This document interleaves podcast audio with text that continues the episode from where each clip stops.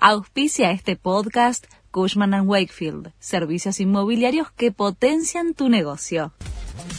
La Nación presenta los títulos de la tarde del miércoles 4 de octubre de 2023.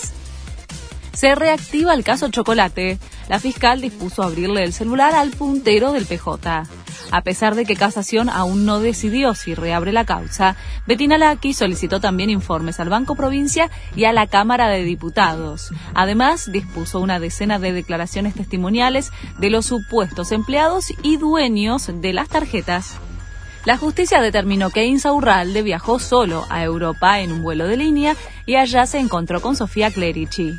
El fiscal, Sergio Mola, pidió las cámaras del aeropuerto de Ezeiza para establecer cómo abordaron y cómo regresaron y los movimientos migratorios en general de la pareja para establecer si era habitual que hiciera este tipo de viajes.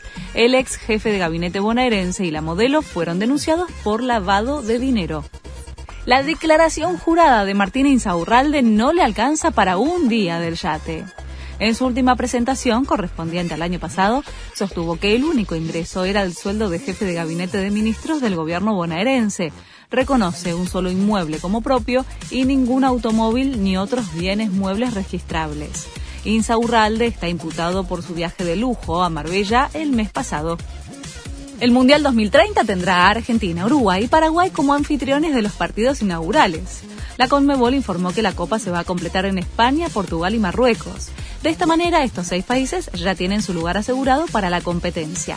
Se trata de una edición especial para conmemorar el centenario del torneo. Chile sufre por el Mundial de 2030. La exclusión del país como sede de la Copa del Mundo provocó un verdadero cimbronazo. La prensa trasandina habló de un papelón y el escándalo superó lo deportivo. Hay fuertes cuestionamientos al presidente Gabriel Boric y hablan de bochorno diplomático para el gobierno. Este fue el resumen de Noticias de la Nación.